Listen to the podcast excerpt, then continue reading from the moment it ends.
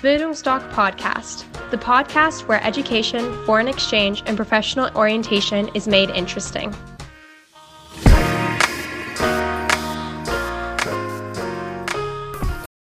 Bildungsdoc Podcast, the podcast where education, foreign exchange, and professional orientation is made interesting.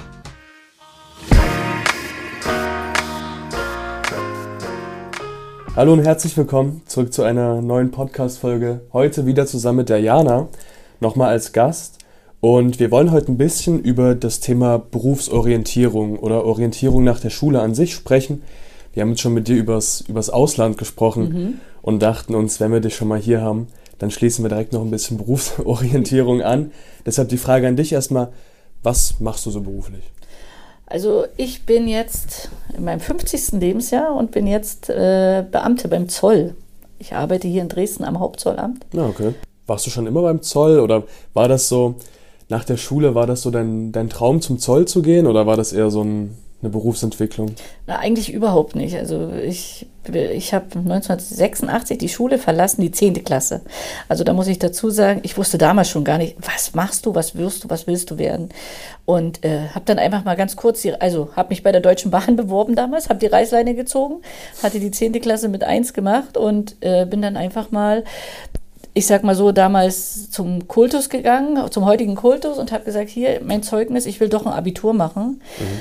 Äh, hab dir mein Zeugnis gezeigt. Ja, ich, ja, okay, gehst du aufs Gymnasium? Ich sage, wie jetzt? Ja, war ja damals noch in der DDR, ne, 88, äh, 86 war das. Und äh, ja, okay, du kannst aufs Gymnasium gehen. Ich bin nach Hause. Mutti, ich gehe jetzt Abitur machen. Ich mache keine Lehre, Lehre abgebrochen, also den Vertrag wieder rückgängig gemacht und dann bin ich zum Abitur gegangen, habe zwei Jahre Abitur gemacht und äh, ja, stand dann wieder vor der Wahl, was wirst du werden? Ja, also letztendlich hat man mich dahingehend gedrückt, Lehrer zu werden und äh, war jetzt eigentlich auch nicht so meins. Äh, aber was sollte ich machen? Physik war nicht meins, Chemie war nicht meins. Also ich habe eigentlich gesucht und habe eigentlich nichts gefunden so richtig. Das heißt ganz kurz, du warst Physik- und Chemielehrer Nein, am Anfang? ich habe Biologielehrer ah, studiert okay. und äh, den Pionierleiter gemacht. Also das äh, 86, 88 fing mein Studium an und äh, bin nach Halle an die Hochschule gegangen, habe dort angefangen zu studieren. Jetzt war 89, die Wende kam und dann hieß es, wir brauchen keine Lehrer mehr und uns ja so und so nicht, weil wir ja äh, im System waren.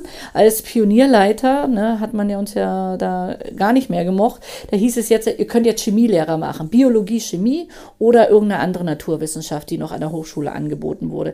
Jetzt war aber äh, das Problem, das System brach auch zusammen. Also die wollten die DDR-Lehrer nicht mehr haben. Mhm. Ne? Es hieß dann alles äh, Bildungsniveau Bundesrepublik und äh, ja, von den ganzen, die da, äh, also andere wurden fertig mit dem Studium, wurde eine einzige genommen von 80 Leuten damals. Und äh, ja, da haben wir ja auch keine Chance. Da suchen wir mal weiter. Wir haben, ich habe selber persönlich noch ein bisschen an der Hochschule weitergemacht, zwei Jahre, bin nach dem dritten Jahr dann gegangen und hatte mich einfach bei der Zeitung beworben habe ich gedacht, Zeitung finde ich cool, hätte, ich mich, hätte mich auch interessiert. Mhm. Und habe dort äh, im Verlag gearbeitet, habe dort Zeitungen mitgebaut und so zwei Jahre lang. Ja, war dann, hätte, wollte eine Ausbildung machen. Die Ausbildung war jetzt einfach so angelegt, dass es für mich, für mein Lebensmodell zum damaligen Zeit überhaupt nicht gepasst hätte. Ich hätte halt da in Monschau bleiben müssen, wenn ich dort die Ausbildung gemacht hätte und wollte aber nicht dort bleiben, mhm. wollte gern wieder zurück nach Sachsen. So, und ja, dann irgendwann kam das Angebot, bewirb dich doch beim Zoll. Und äh, hatte ich mich auf eine Annonce beworben, habe das Einstellungsverfahren gemacht, bin genommen worden und ja, meine Ausbildung beim Zoll gemacht und jetzt bin ich da. Das heißt, du warst, wann genau bist du dann zum Zoll gekommen? Ich bin 1991 beim Zoll eingestiegen in der Ausbildung. Und seitdem glücklich beim Zoll oder? es gibt immer gute und schlechte Zeiten, sage ich jetzt einfach mal, um das zu bedienen. Es ist nicht alles Gold, was glänzt, aber äh, ich sag mal so, meine Lebenserfahrungen äh, sind da, ich sag mal, dahingehend so, dass es nirgendwo überall optimal mhm. läuft. Und ich denke mal, äh, nur wenn man gewisse Dinge ausprobieren kann und darf, und äh, dann hat man auch die Möglichkeit, vielleicht auch selber glücklich zu werden, äh, auch wenn manche Dinge nicht optimal sind. Was ich ganz interessant fand oder was mir auch so ein bisschen Sorgen bereitet, ist das, dass man, wenn man jetzt mit der Schule fertig wird, ich bin jetzt noch in der 12. Klasse nach dem Abitur, dass man dann direkt anfangen muss, irgendwie zu studieren, eine Ausbildung zu machen, vielleicht so eine Lehre zu machen. Dann hat man das und bei mir hat sich das so ein bisschen manifestiert, dass ich danach direkt anfange zu arbeiten, dass ich quasi das alles schnell zack, zack, zack hintereinander mache und nur eine Entscheidung treffe. Und ich wollte dich einfach mal fragen, wie das ist. Du hast dich ja ein paar Mal umentschieden, dieses Hin und Her. Mir persönlich würde es, glaube ich, schwer fallen oder ich kann mir das jetzt schwer vorstellen. Vielleicht kannst du mal berichten, ob das jetzt wirklich war, wo du sagst, ah, war eine komische Zeit oder ob es im Endeffekt das Richtige war. Also äh, die Entscheidung, also ich sage immer so, wenn gewisse Entscheidungen anstehen, wenn man nicht so richtig weiß, was man äh, möchte und, und aber das Bauchgefühl dir sagt, ich könnte mal das probieren für mich, dann sollte man vielleicht auf das Bauchgefühl vertrauen, denn das lenkt dich doch ganz gut. Mhm. Also das, das Außen ist ja das eine, die Familie, die Freunde und so, die sagen, ach, wie kannst du nur, du musst doch und so, ne? du musst doch unbedingt eine Ausbildung machen oder ein Studium, sonst verdienst du ja kein Geld. Mhm. Aber dem ist ja heute so nicht mehr. Also ich denke mal, in Deutschland hält man ganz gut gut, äh, wenn man nicht diesen Weg beschreitet, den man, äh, den man versucht, diese, auf dieser Linie zu laufen. Ne? Und äh, du hast so viele Möglichkeiten und das versagst du dir ja. Und irgendwann sagst du dir, oh, hättest du mal, aber dann sind manche Dinge nicht mehr möglich und du bist jung. Mhm. Ich selber sehe das bei meinen Söhnen. Ich bin da auch entspannter geworden und ich sage, ähm, ja, probier's aus. Und, und wenn dir das jetzt gut tut, dann machst du das eben jetzt erstmal und du kannst ja jederzeit äh, dich anders wieder entscheiden. Äh, vielleicht eins, äh, was ich dazu sagen möchte, wo Eltern immer überrascht sind und dann auch merken, was sie ihren Kindern teilweise antun, wenn sie sagen, du musst jetzt endlich mal wissen, was du werden willst oder was du studieren willst. Äh, jetzt in, äh, in nächsten Monaten ist wieder die Karrierestart und da haben wir immer jeden Tag eine PowerPoint-Präsentation, einen Vortrag und da habe ich eine Folie, da steht drauf, wie viele aktuelle Studiengänge es aktuell in Deutschland gibt.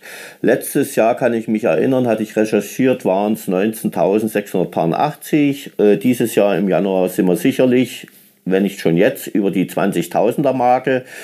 Da holen Eltern ihre Handys raus und fotografieren das ab weil die es wollen nicht glauben. Für mich ist das pervers, stehe ich auch dazu. Über 20.000 Studiengänge in einem Land wie Deutschland, das funktioniert nicht. Viele Studiengänge werden sich durch Nuancen unterscheiden. Aber wer soll dort die Übersicht haben?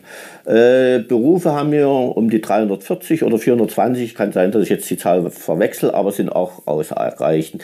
Dann kommt ein duales Studium, Hochschulstudium, Fachhochschulstudium, äh, Diplom-Ingenieur und dieses und jenes. So, und ich empfehle zum Beispiel, wenn ich an Schulen äh, Vorträge halte, manche Schulen lassen mich rein, dafür bin ich sehr dankbar und die Schüler im Nachhinein auch, äh, bei 11. und 12. Klassen, dann sage ich immer eins, äh, wer weiß, was er werden will. Die meisten wissen es nicht, auch in den Beratungen, die 12. Klasse, die Abiturienten, die hier sitzen, liebe Eltern, jetzt zuhören, 99 Prozent der Abiturienten, der 12. Klässler wissen nicht, was sie werden wollen. So, dann gehen sie eben, machen das Auslandsjahr mal als Selbstfindung, als Orientierung, sich neu kennenlernen, wie soll mein Leben mal aussehen, privat und beruflich.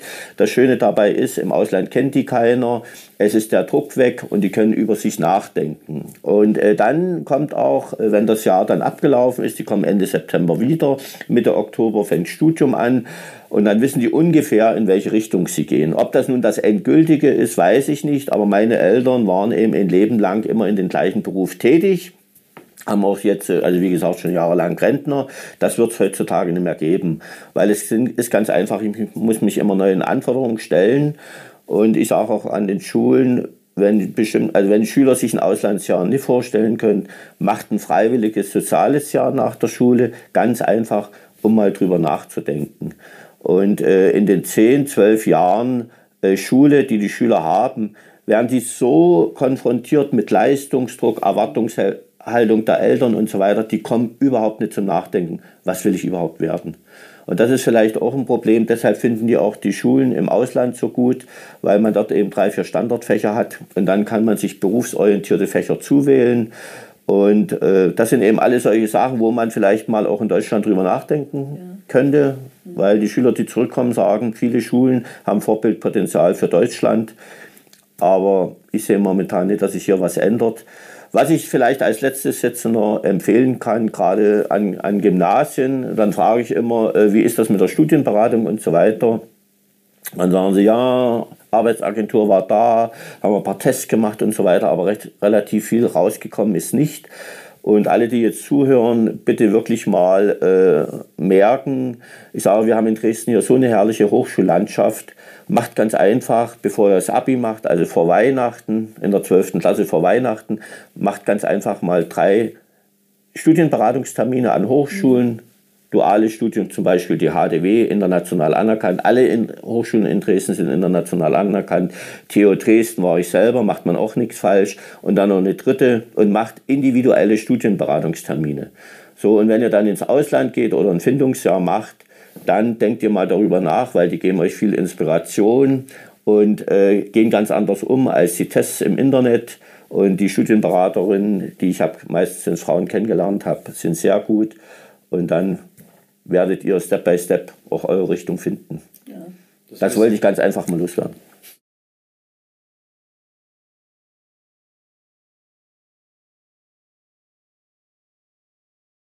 Prinzipiell ja, weil äh, 30 Prozent Studienabbrecher, 25 Prozent Ausbildungsabbrecher. Dann ist die Belastbarkeit nicht mehr gegeben. Warum ich hatte jetzt äh, in Beratung drei Firmenlenker, also drei Firmenchefs. Und dann habe ich gefragt, äh, was ist denn jetzt bei Ihnen wichtig, wenn ein Vorstellungsgespräch ist? Und da meinten sie alle drei in etwa das Gleiche. Vorausgesetzt, wir bekommen passende Bewerber. Mhm. und darauf wird wahrscheinlich keiner der Zuhörer jetzt kommen, wie sie durch die Tür kommen und ob sie ins Team passen. Durch die Tür kommen ist Körpersprache, Ausstrahlung, Persönlichkeit und äh, ins Team passen, soziale Kompetenzen, hole ich mir alles im Ausland. Oder zumindest, wenn ich mal ein äh, freiwilliges Jahr in Deutschland gemacht habe, weil die Unternehmen sagen, Fachwissen heutzutage veraltet sehr schnell, da schicken wir die auf den Lehrgang, drei, vier Wochen, dann sind die up to date.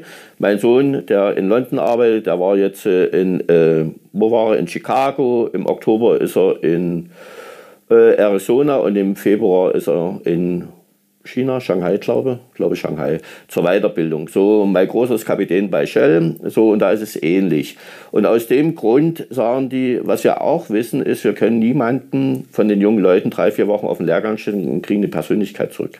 Weil die verbinden Persönlichkeit oder das Ausland, dieses Jahr Ausland, verbinden die mit Persönlichkeit und Belastbarkeit. Mhm. Und das ist für die das Entscheidende. Weil die sagen, guckt euch Statistiken an, hochgebildete Leute mit Mitte 30, 40 sind ausgebrannt. Da lohnt sich die Investition nicht. Klingt unmenschlich, ist aber die Realität. Und genauso handeln weltweit agierende Unternehmen. Auch die haben wir in Deutschland genügend global agierende, die händeringend junge Berufseinsteiger mit Auslandserfahrung und entsprechenden Sprachkenntnissen Nissen, da meine ich die Umgangssprache suchen. Hier aber in Sachsen so gut wie niemand finden, weil ja dann alle aus Sachsen weggehen.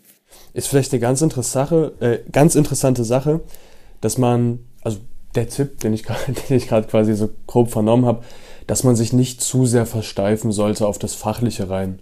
Ja. sondern dass man vielleicht auch versuchen sollte, das nicht zu ernst zu nehmen, nicht sich zu viele Sorgen zu machen, was fachlich, ah, vielleicht kriege ich da 1, irgendwas und brauche ich dies und jenen Abschluss, sondern dass man vielleicht guckt, dass man ein bisschen sich auf die Persönlichkeit, sag ich mal, versteift und guckt, dass man einfach locker bleibt und seine, ja, seine persönlichen Stärken findet und seine Persönlichkeit entwickelt.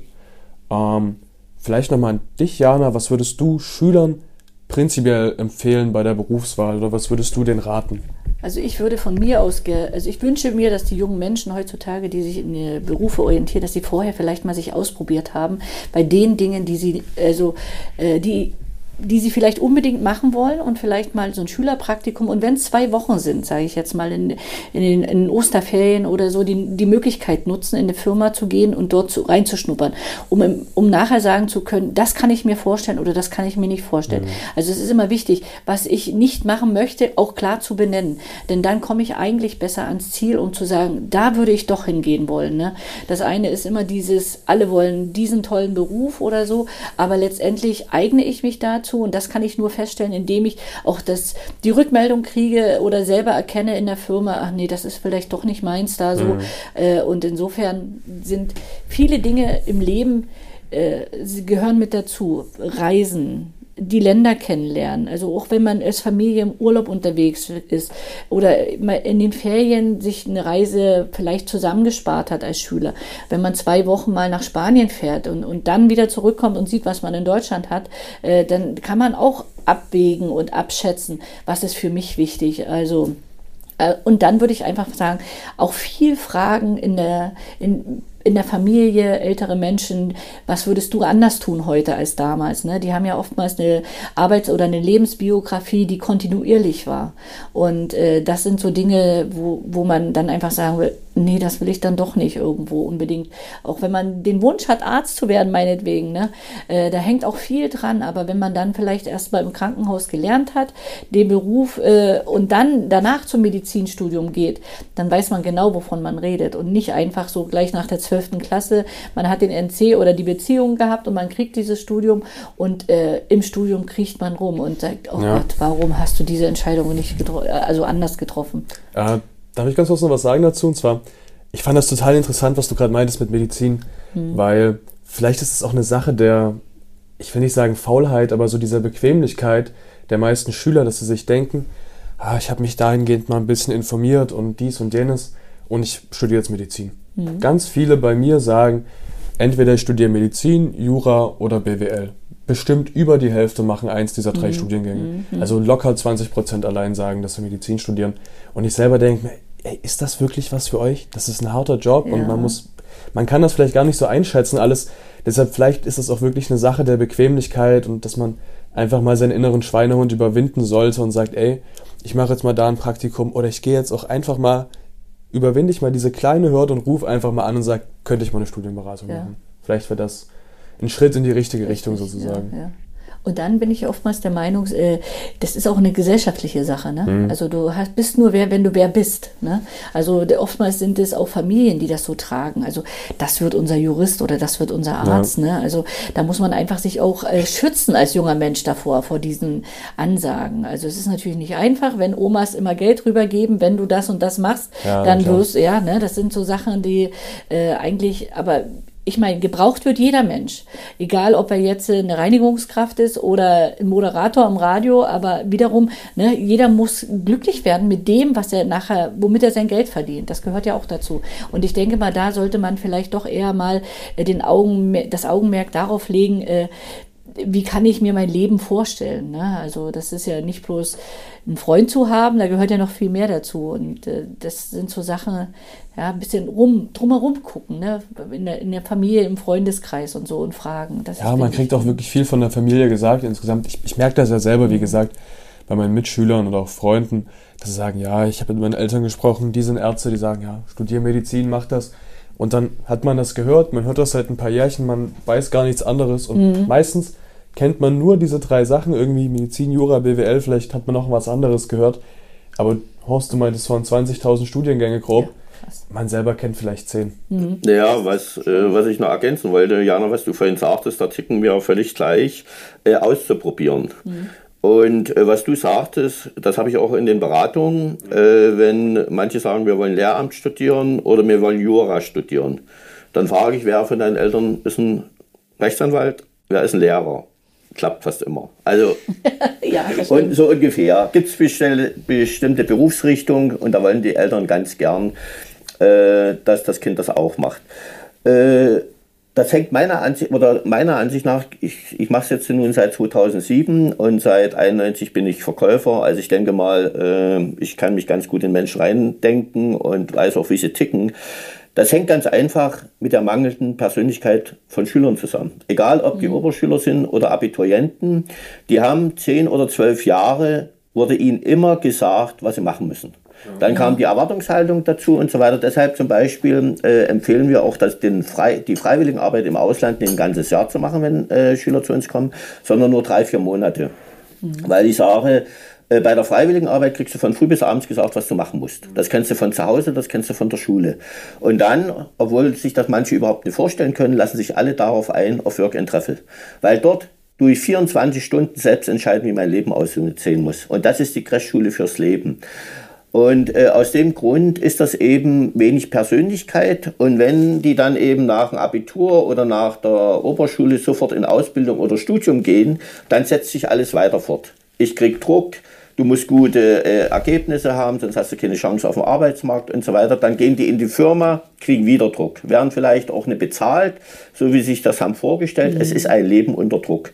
So habe ich aber die Persönlichkeit. Mein Sohn in London verzichtet jetzt zum Beispiel auf die nächste Karrierestufe, weil er eben ganz gut verdient und sagt, dann habe ich ja nichts mehr vom Oscar. Mhm. Der ist jetzt 18 Monate und er sagte, wenn ich die nächste Karrierestufe mache, habe ich 70, 80 Stunden Wochen. Also hat er mit seinem Chef gesprochen und hat gesagt, ich bleibe jetzt erstmal, nächstes Jahr soll es so die Kind geben, äh, kommen und das ist ein selbstbestimmtes Leben.